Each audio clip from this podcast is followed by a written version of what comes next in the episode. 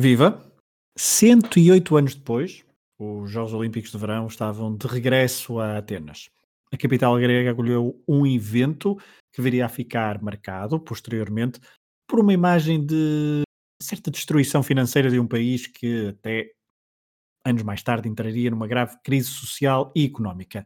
Na vertente desportiva, Portugal conseguiu a sua melhor prestação de sempre, na globalidade, apesar de não ter conquistado qualquer medalha de ouro. Falaremos sobre isto neste episódio, onde, como habitualmente, contaremos algumas das histórias mais memoráveis deste evento em Atenas. Eu sou o Pedro Fragoso e estarei com o Rui Silva e com o Pedro Varela em mais um Tocha Olímpica, um podcast do projeto Hemisfério Desportivo.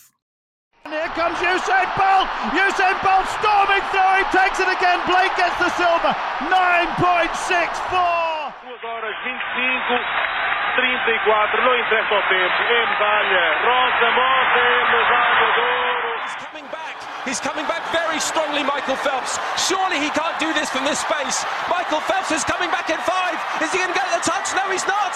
Oh, no! He's got it! Oh, he's got it!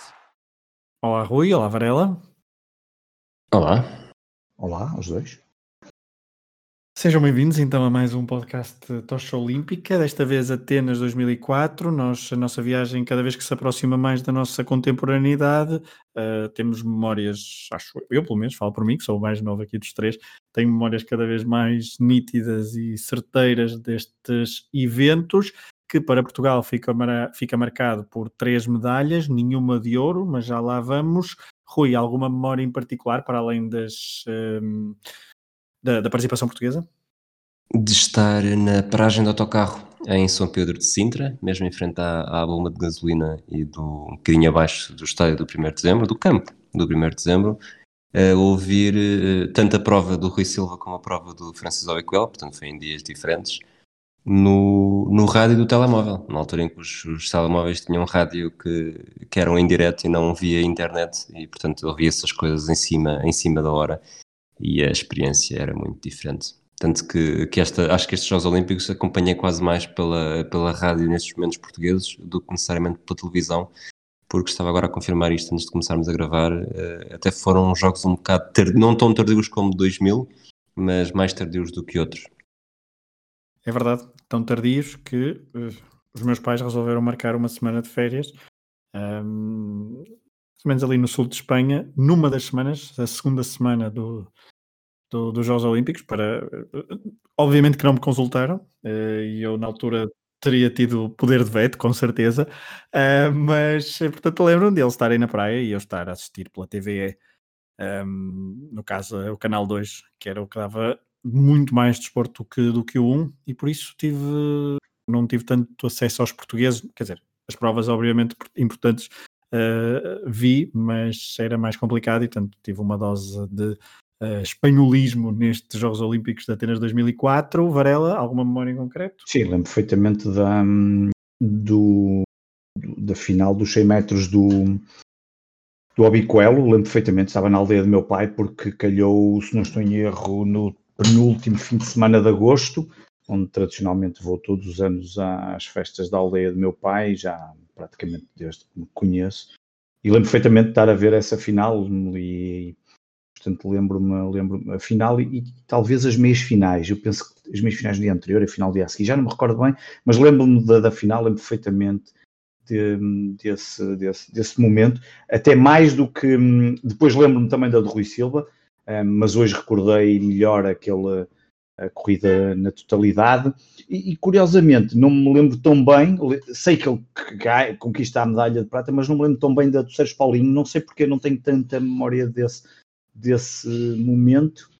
E, um, e depois, como eu costumo sempre ver os vídeos oficiais ou não oficiais, às vezes depende, recordei-me que é também os Jogos Olímpicos da Isimaeva e, um, e é sempre de notar isso e de falar sempre que, que, que há uma, uma presença tão fantástica dessa atleta russa, salta a vara, e portanto estes são os Jogos Olímpicos em que ela quebra o recorde do mundo também. E, um, e é também o início do, do, Phelps, não é? Ou pelo menos uma parte do, do início do sucesso do Phelps, que ele tem é verdade. uma série de oito medalhas, acho também, não de ouro, como depois me acontecia mais, mais tarde, mas também uma série de medalhas com 19 anos.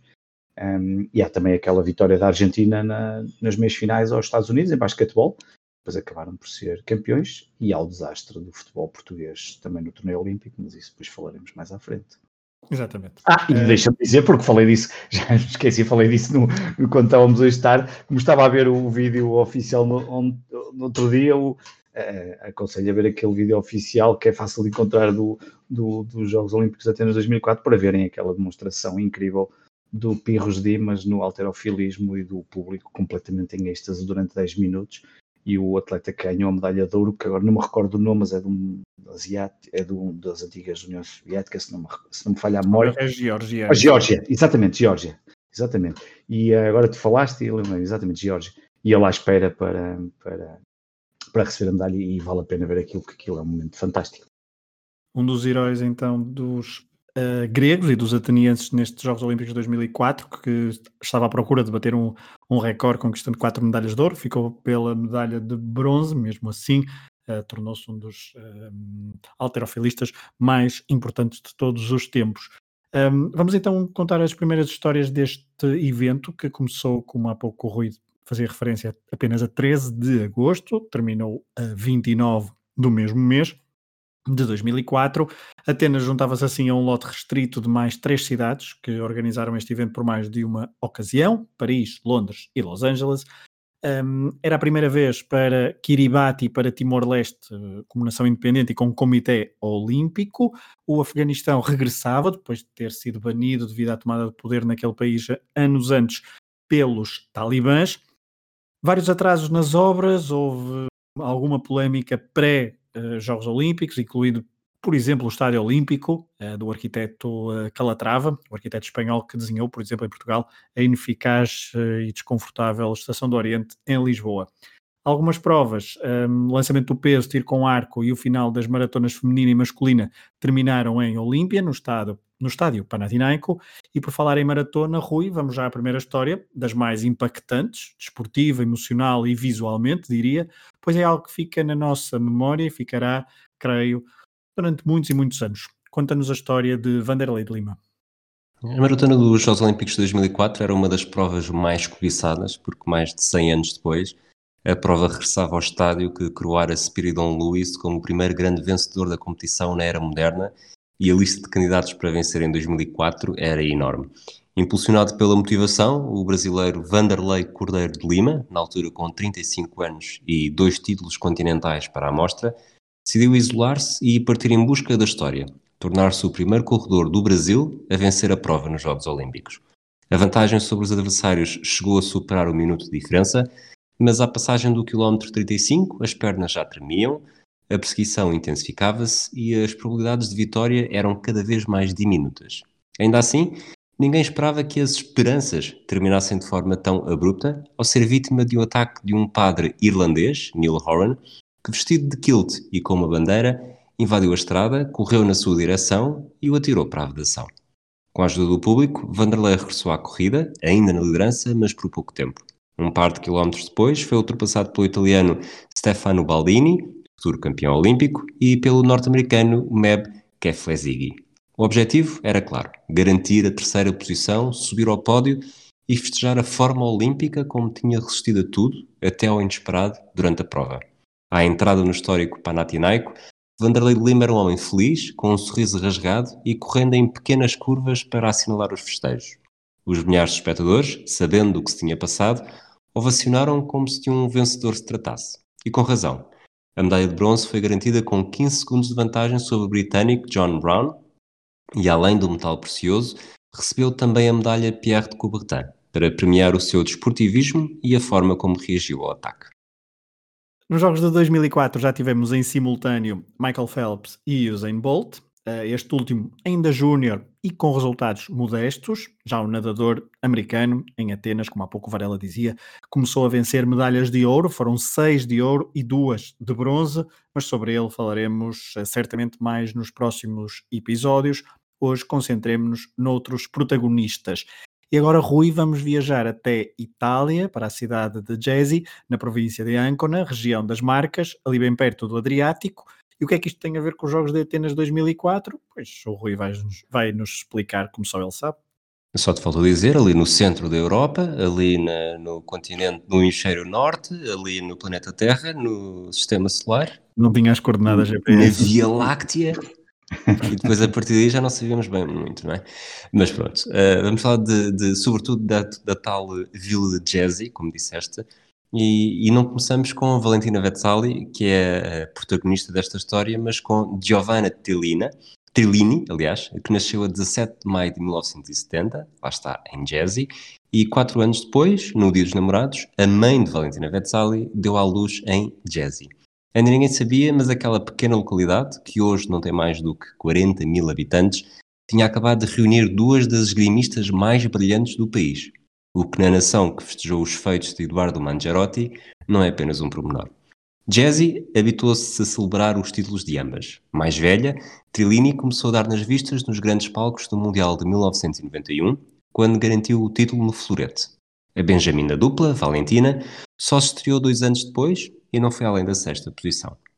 Mas em 2004, quando uma tinha 34 anos e a outra 30, o currículo de ambas era verdadeiramente impressionante. No maior palco, os Jogos Olímpicos, Trillini conquistara seis medalhas, quatro de ouro, enquanto Vesali tinha quatro pódios, com três títulos incluídos, embora apenas um fosse numa prova individual.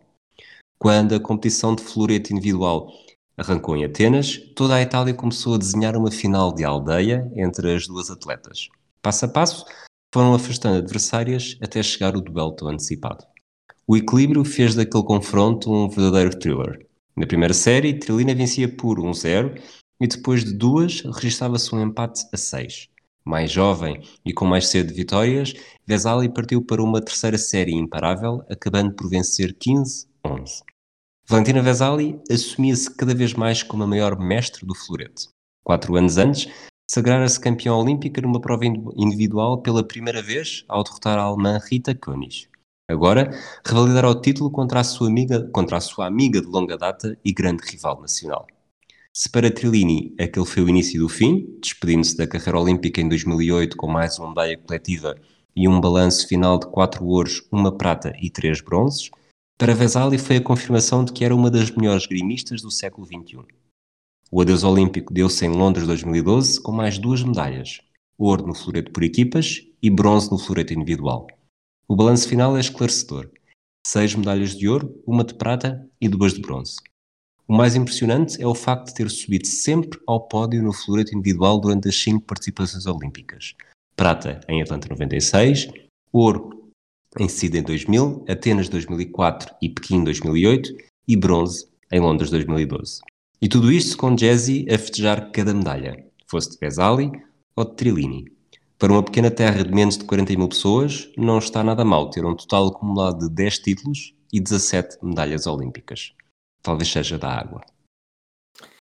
E é curioso eh, este, hum, o facto de ser uma pequena cidade italiana com, com tanta tradição na, na esgrima, porque, uh, isto está no vídeo oficial que há pouco o Varela fazia referência, nestes Jogos Olímpicos pela primeira vez o sabre teve uma vertente feminina e os Estados Unidos, com Mariel Zagunis, com 19 anos na altura, conquistou a medalha de ouro, a primeira medalha de ouro em 100 anos para os Estados Unidos na esgrima, seja homem ou seja mulher. Ela que depois, em 2008, voltou a conquistar em Pequim a medalha de ouro e depois, em 2012, foi inclusivamente porta-estandarte na cerimónia de abertura dos Jogos Olímpicos de Londres 2012.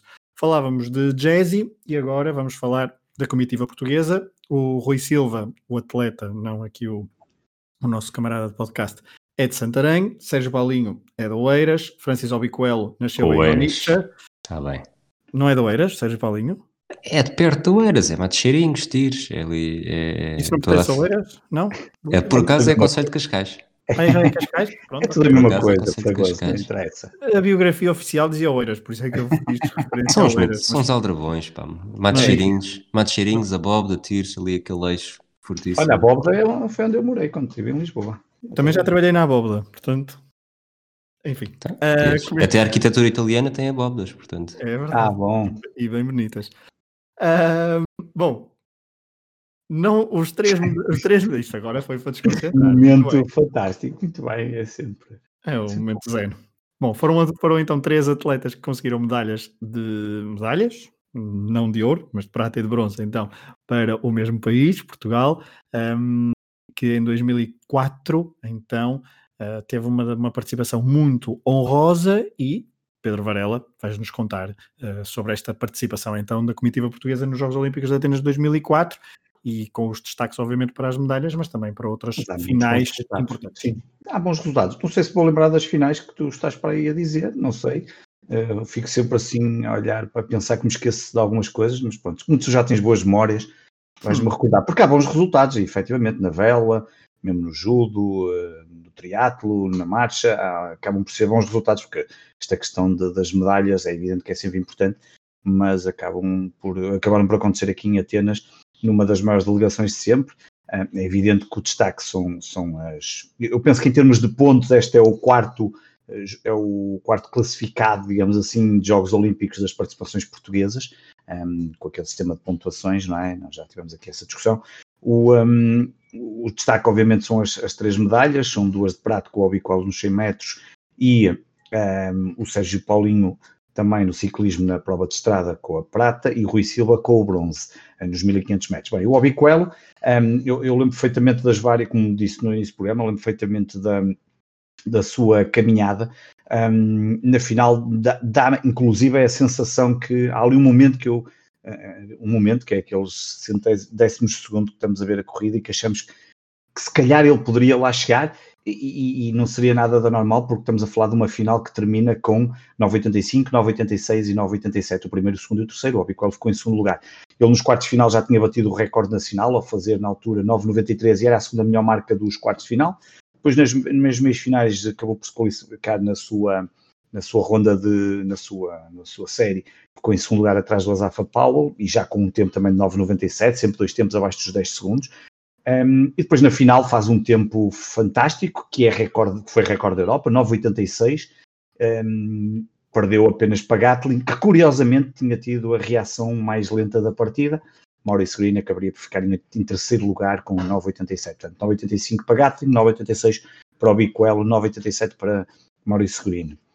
Um, e medalha de prato. Já agora, e porque o Obiquel também participou nos 200 metros, o Obiquel acabou por ficar no quinto lugar, nos 200 metros. Uma marca também muito interessante, porque não era a especialidade dele, a especialidade era os 100 metros. Ele classificou-se, ele qualificou-se com alguma facilidade para a final, mas ao contrário dos 100 metros, os tempos nunca, eram sempre muito altos um, para se equacionar eventualmente uma potencial medalha na, na final. Um, ele depois na final faz uh, 20-14, uh, e, e, só para se ter a ideia, a medalha de bronze foi 20-03 e foi para Gatlin, que tinha sido o campeão olímpico dos 100 metros. Eh, nessa final dos 200 metros, as três medalhas vão para atletas dos Estados Unidos. Depois, depois tivemos, um, ehm, há pouco estávamos a falar de memórias, o, Rui Silva conquista a medalha de bronze numa das provas em que marcará também estes Jogos Olímpicos pelas duas conquistas do El Garrouge, um atleta atleta mítico de Marrocos, que venceu os 1500 metros, onde o Rui Silva competiu, e venceu também os 5000 metros. Tem uma história também de vida fantástica, é só procurarem no YouTube, tem lá toda a história, como é que, como é que ele chega a estes Jogos Olímpicos e como é que ele consegue estas duas medalhas, nomeadamente os 5000 metros, que não era propriamente uma prova que ele. E essa, uh, desculpa interromper essa conjugação de 1500 de 5000 já não era, era inédito desde Pavo sim, Nurmi. Sim, aquilo era uma coisa. Até porque ele nem era atleta de 5000 metros, nem, nem costumava fazer. Um, a de 1500 metros, o, onde o Rui Silva participou, eu lembro-me do, do, final, até discutimos isso há, há, pouco, quando estávamos a falar no nosso grupo de WhatsApp, que hum, a, a, o Rui Silva tem aqueles finais absolutamente característicos. Em 2001 tinha-lhe dado um, a vitória no Campeonato do Mundo, pista coberta, uh, aqui em Lisboa, e também com um final fantástico contra um espanhol, que agora não me recordo o nome, mas foi contra um espanhol. Um, mas a verdade é que nesta prova dos 1500 metros é incrível, se vocês virem a prova toda outra vez, o Rui Silva, a duas voltas do fim, é praticamente em último lugar, uh, para aí com 10 ou 12 atletas, já não me recordo bem, e depois ele começa a arrancar por ali fora, e, um, e a 300 metros do final da, da, da, da, corrida ele já estava quinto lugar, mais coisa menos coisa, depois tem aquele final fantástico que continua sempre e, um, e a certa altura até os comentadores dão a sensação, epá, será que o Rui Silva ainda vai chegar? Não chegou para, para mais que o bronze, mas é um final de prova muito característico do, do atleta um, Rui Silva e que acabou por dar um bronze e, um, e essa medalha sempre fantástica nos 1500 metros. Depois, do Sérgio Paulinho, como eu disse há pouco, eu, eu realmente Deixa-me só dizer, Diz. não sei se ainda vais voltar ao atletismo. Se vais voltar uh, Sim, tenho mais resultados. Sim, uh, do atletismo. O atletismo há, há Tem a marcha, tem a marcha aqui. João Vieira no décimo ah, lugar. Ah, sim, ainda tenho isso, ainda tenho. Ainda okay, okay. Só estou a falar para já das medalhas, depois a seguir ia falar do, dos restantes pesados. Do Sérgio Paulinho, era aquilo que eu há pouco estava a dizer. Eu, eu, eu lembro-me da, da, conquista, mas não me lembro se vi a prova toda, se não vi. A prova também foram 5 horas e 41 ou 45 minutos, portanto também já não me recordo como é que, como é que acompanhei aquilo. E hoje foi recordar a, a prova e efetivamente o Paulinho e o Bettini, o italiano, fugiram algumas voltas do final um, e não houve assim muita reação, sendo que eles na última volta entram com alguma margem, não muito, mas era uma margem considerável ao ponto de perceber-se que eles dois iam lutar pela vitória, sendo que no final o, o, o Sérgio Paulinho um, nem deu nem deu luta uh, ao sprint. Eu vou ser sincero, não sei se o Paulo Bettini era um, era um especialista em sprint, mas a sensação é que o Sérgio Paulinho já não, agora já não me recordo, olhando estes anos todos para trás, que o Sérgio Paulinho nem, nem, nem dá, nem, nem, nem tenta uh, o, Bettini, o, Bettini, assim. o Bettini, do que eu me lembro, era, era, era muito bom em sprinter, comparado pois, então com o Sérgio Paulo. É, e depois era um especialista, era um especialista de, de, clássicas e, portanto, para este tipo claro. de provas era mesmo. Era, eu não sei se ele chega a ser campeão do mundo alguma vez. Uh, sim, chega a ser campeão do pois. mundo três vezes, 2002, e, e é 2003, o Paulinho, 2004. O Paulinho deve ter percebido e, portanto, nem, nem, nem, nem ataca, nem esboça um ataque. Eu depois também vi transmitido pelo, pelos italianos, a parte final, os italianos completamente malucos. E, portanto, o Paulinho acaba por conseguir uma medalha de prata fantástica numa. Corrijam-me se estiver errado, talvez a grande esperança aqui não era o Cândido Barbosa, ou eu estarei a sonhar aqui. Portanto, talvez, três... É? Talvez fosse o nome mais. Mais, mais sonante, não é? Porque ele acaba por desistir, não é? Eles dizem quase todos, só um é que termina em 27. É o Nuno Ribeiro. Nuno Ribeiro, exatamente. O resto, o Cândido Barbosa e há um outro atleta que agora me falha o nome, também. Gonçalo Amorim. Gonçalo Amorim desistiram. Um, e tinha a ideia que o Cândido Barbosa pelo menos era o nome mais sonante, não era? E, acabou por, por ser o Sérgio Paulinho a conseguir aqui um fantástico resultado e, a, e, essa medalha de prata, portanto, esses três atletas, dois pratas e um bronze. Depois. Deixa-me deixa só, já agora Sim, estás a falar dessa, desta questão das expectativas. Eu não sei se o, o Rui já nos avisou que tem uma pergunta para, para depois nos fazer no final, em exclusivo para patronos do Hemisfério Desportivo www.patreon.com.br para ter acesso a conteúdos exclusivos. Não sei se vai ser nessa, nessa base ou não, ele depois logo nos dirá, mas eu de facto, do que me lembro do, da prova de ciclismo, era que eu não, tinha, não, não havia grandes expectativas, eu sabia que ela estava a acontecer, mas não estava a prestar grande atenção, até que de repente eh, vou lembro-me lembro de, de, de, de me aperceber, não sei se foi no meu zapping ou se foi de facto a transmissão televisiva que chamou uhum. a atenção a isso, que de facto Sérgio Paulinho estava bem colocado para estava bem colocado na prova. E ia junto a Bettini, que era campeão do mundo 2002, 2003, 2004, portanto, um, e aí sim saltou à vista um, a possibilidade de uma medalha que a conseguiu. Eu, yeah, eu, eu, coisas... eu, só, só, dizer aqui uma coisa, eu fui ler na altura algumas notícias de 2004, antes da, da ida para os Estados Unidos, para os Estados Unidos, para Atenas, e li algumas, nomeadamente quem eram os atletas que se esperava mais medalhas ou que pudesse eventualmente ter bons resultados, e lembro-me de ler qualquer coisa no, no, ciclismo, por isso é que perguntei que a grande esperança era, era mais um bom resultado vir do Cândido Barbosa e que os outros atletas poderiam ajudar a esse resultado, e por isso é que eu disse aqui há pouco e até vos perguntei se vocês tinham memória disso, era só Até porque Sérgio Paulinhos ainda estava na Sim. LA Alumínios na altura, Sim. Um, LA Alumínios Pecol em 2004, antes de depois dar o salto só depois em 2007 para a Discovery Channel. Mas diz O Pogachar não tem nenhuma medalha. Ainda. Ui, bacana barulho. Achas Ainda. que vai conseguir, Pedro? Já, já, eu já, tu já, tu já aqui trouxeste para isso, para eu ir para os aliados andar de bicicleta, para festejar, portanto, logo veremos. É, Mas Rui, ias dizer o quê? Desculpa. Ia dizer que, que, há várias coisas que é preciso depois pôr também em contexto, que é, portanto, os Jogos Olímpicos começaram numa sexta-feira, dia 13, em que basicamente só houve a cerimónia de abertura. Esta prova de ciclismo foi logo no sábado, estamos a falar de um sábado de agosto, onde o chip dos Jogos Olímpicos provavelmente ainda não se integrou propriamente na cabeça dos portugueses, eu lembro-me que estava, estava em Portimão, acho que passei o dia na praia ou na piscina, quando cheguei a casa é que soube que havia uma medalha, e era uma prova em que o Cândido Barbosa podia ser era o nome mais sonante, até porque era o, sprinter do grupo, eh, porque de facto Portugal não tinha, eh, sobretudo até então, eh, nenhum ciclista que se notabilizasse verdadeiramente neste tipo de, de competições. Já tínhamos tido o José Azevedo com, bons, com bons resultados por etapas, mas o, o, percurso de um Mundial, o percurso de uns Jogos Olímpicos, associa-se mais às corridas dos monumentos do que necessariamente a este tipo de corridas. E nesse aspecto, sendo a maior esperança o Cândido Barbosa, uh, continuava a ser um tiro muito um tiro muito no escuro, porque Portugal não tinha qualquer tipo de tradição e também por isso, tanto que eu no início estava, estava até a pôr em causa se, se teria havido transmissão em direto de grande parte da prova. Pois. Uh, de grande parte da prova, duvido.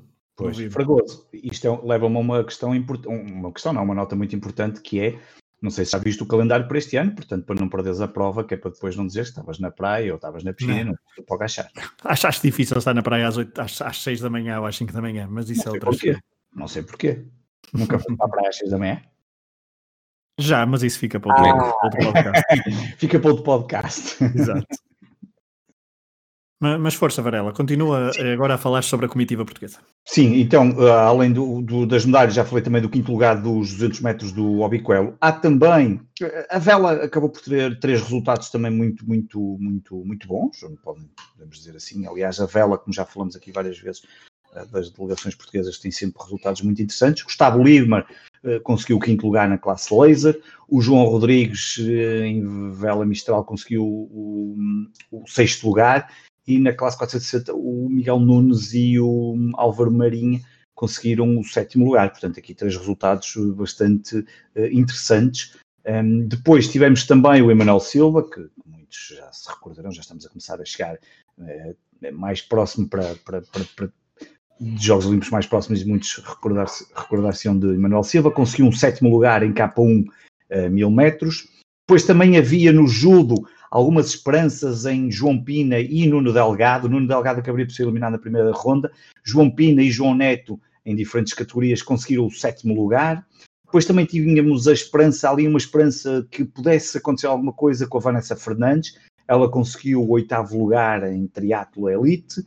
E também na maratona, Alberto Chaissa a conseguir o a maratona masculina, o oitavo lugar. Há pouco, como tu dizias e bem, um, antes desse décimo lugar do João Vieira uh, nos 20 km de marcha, tivemos também o João Brenho, Miguel Maia no nono lugar, uh, aqui já talvez numa fase mais decrescente da, da, carreira, eles que vinham de dois quartos lugares nos Jogos Olímpicos, mas neste acabariam por ficar em nono lugar.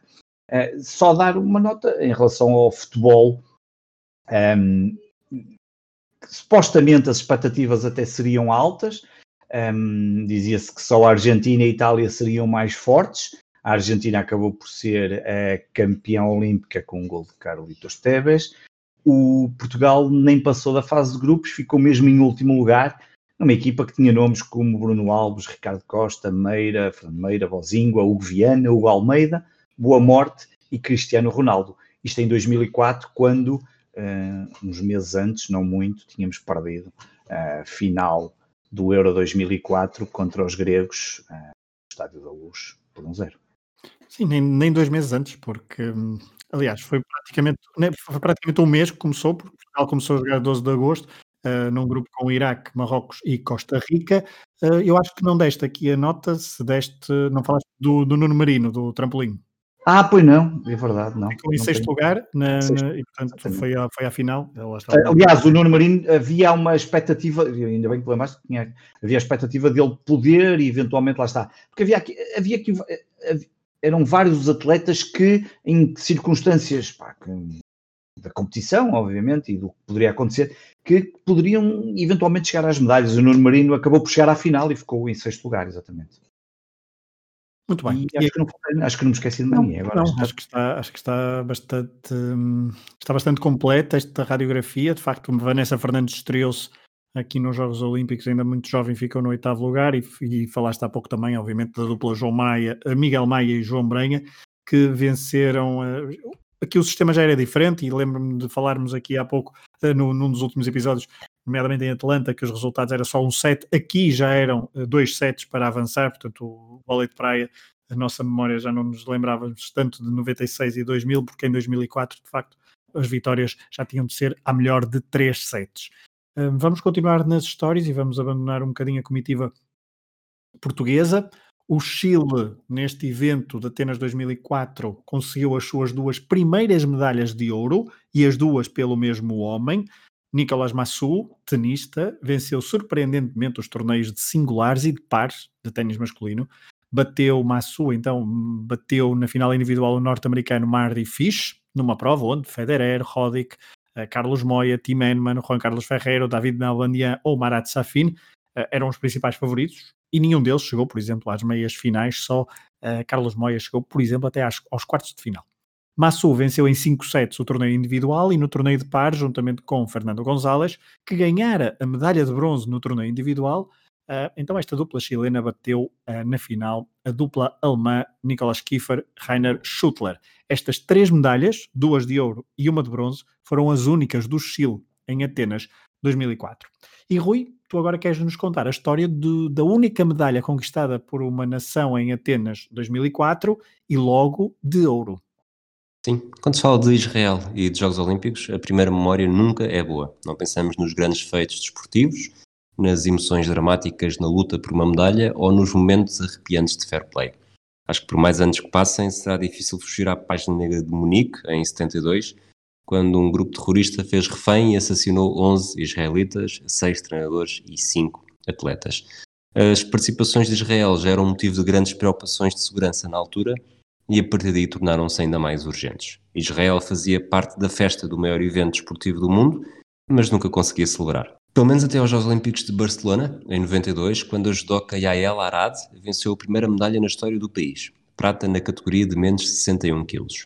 Israel tomou-lhe o gosto e logo no dia seguinte foi a vez de Oren Semadia, também judoca, ganhar a medalha de bronze na categoria de menos de 71 kg.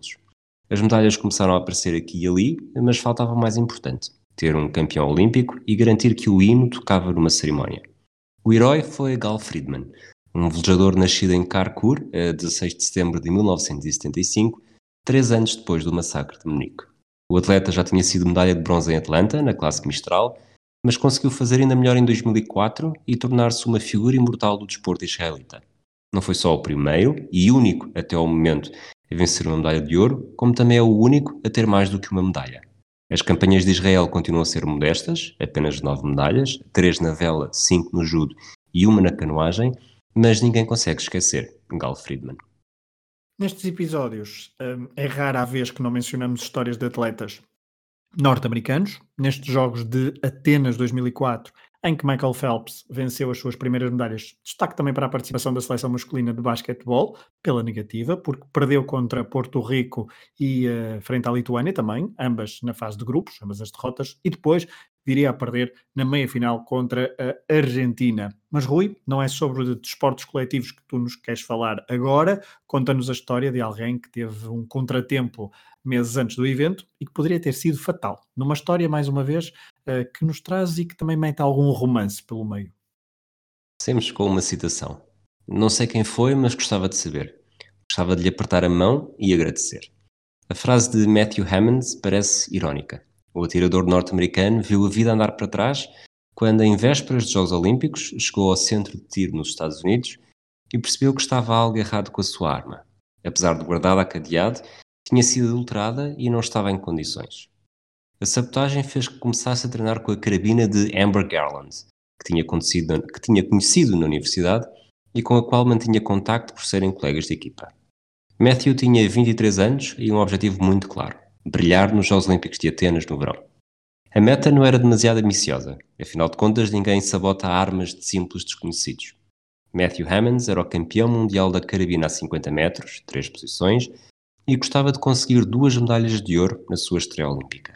A adaptação à nova arma foi perfeita, vencendo a medalha de ouro na competição de carabina a 50 metros, posição fixa, com pouco mais de um ponto de vantagem sobre o alemão Christian Lusch. Faltava apenas mostrar a razão para ser campeão do mundo na outra disciplina, agendada para dois dias mais tarde. Emmons procurava tornar-se o primeiro atirador na história a acumular os títulos olímpicos nas duas especialidades. E tudo parecia perfeito, com tiros precisos e uma vantagem que crescia a cada passagem e mudança de posição. Faltava apenas um tiro para fechar com chave de ouro. Mas aconteceu uma desgraça. Algo que os adeptos portugueses provavelmente diriam que só acontece mesmo aos portugueses. Mas neste caso aconteceu um americano. Emmons atirou ao alvo errado. Não fez qualquer ponto e caiu do primeiro para o oitavo lugar. O desalento provocou uma onda de solidariedade no evento. Entre as pessoas que fizeram questão de o consolar estava uma atiradora checa, Katerina Kurkova. Os dois não se conheciam, mas deram-se bem, começaram a falar cada vez mais e casaram três anos depois. Em Pequim, Matthew Hammonds voltou a contar com um grande azar no currículo, ao perder novamente o título na carabina a 50 metros, três posições, no último tiro, disparando um projétil inadvertidamente e sem a pontaria feita. Desta feita, caiu para o quarto lugar, contentando-se apenas com a prata que tinha vencido em posição fixa. Em 2012, na terceira e derradeira oportunidade de ganhar uma prova nas três posições, e já depois de ter sido diagnosticado com um cancro na tiroide, não teve qualquer azar em intrometer-se pelo caminho, mas também não conseguiu saborear o ouro. Ainda assim, depois dos incidentes de 2004 e de 2008, ficou mais do que satisfeito ao terminar com o terceiro lugar. Tinha-se fechado um ciclo. O casal Emmons terminava a carreira com um currículo olímpico perfeitamente idêntico. Uma medalha por cada posição do pódio. Muito bem. Antes de irmos à última história, é justo destacar o nome de Birgit Fischer, de quem já falamos em episódios anteriores, e que nestes Jogos de Atenas 2004 completou aquilo que já tínhamos avançado. Sextos Jogos Olímpicos em que esta atleta alemã de canoagem conquista a medalha de ouro, um recorde. E se Fischer completou aqui o seu ciclo de medalhas de ouro uh, em Atenas 2004, foi na capital grega que o protagonista da última história deste episódio começou a, começou a criar o seu estatuto de lenda do ciclismo de pista. Rui, conta-nos a história de Chris Hoy. Nasceu em Edimburgo em 1966 e baseou todos os seus interesses ao crescer no que via na televisão. Apaixonou-se pelas bicicletas por causa do filme ET, de Steven Spielberg, e passou para o ciclismo de pista quando viu o escocês Eddie Alexander a competir nos Jogos da Commonwealth em 1986. As sementes estavam lançadas. Tinha apenas 10 anos, mas estava a pedalar rumo à imortalidade. Ano após ano foi evoluindo, dedicando-se cada vez com mais afinco, e as maiores recompensas começaram a chegar com a viragem do século. Depois de uma medalha de prata nos Mundiais em 1999, fez parte da equipa britânica que terminou em segundo nos Jogos Olímpicos de Sydney em 2000. Em Atenas, quatro anos depois, a fasquia estava muito mais elevada, já somara títulos, múltiplos títulos, e era um dos grandes candidatos ao triunfo na prova de contrarrelógio de um quilómetro. Tinha tudo para vencer, menos sorte. Em vésperas da competição, despistou-se ao volante de uma bicicleta e por pouco não foi atropelado por um autocarro. No dia da prova, ainda visivelmente esfolado, seria o último ciclista a ir para a pista. Enquanto assistia, foi vendo o recorde cair uma, duas, três vezes. O objetivo podia parecer cada vez mais complicado, mas Roy estava determinado a fazer história. E pedalou para isso desde a primeira volta, estabelecendo desde logo tempos mais rápidos do que os seus antecessores. Com uma marca de 1 minuto e 711 milésimos, Chris Roy estabeleceu um novo recorde olímpico, deixou o pavilhão de pé e conquistou a primeira de seis medalhas de ouro, nos Jogos Olímpicos, da sua carreira. Tornou-se uma lenda do ciclismo de pista, com sete medalhas em Jogos Olímpicos e 25 em Mundiais, 11 delas de ouro. Deixou de ser inspirado e passou a ser inspirador.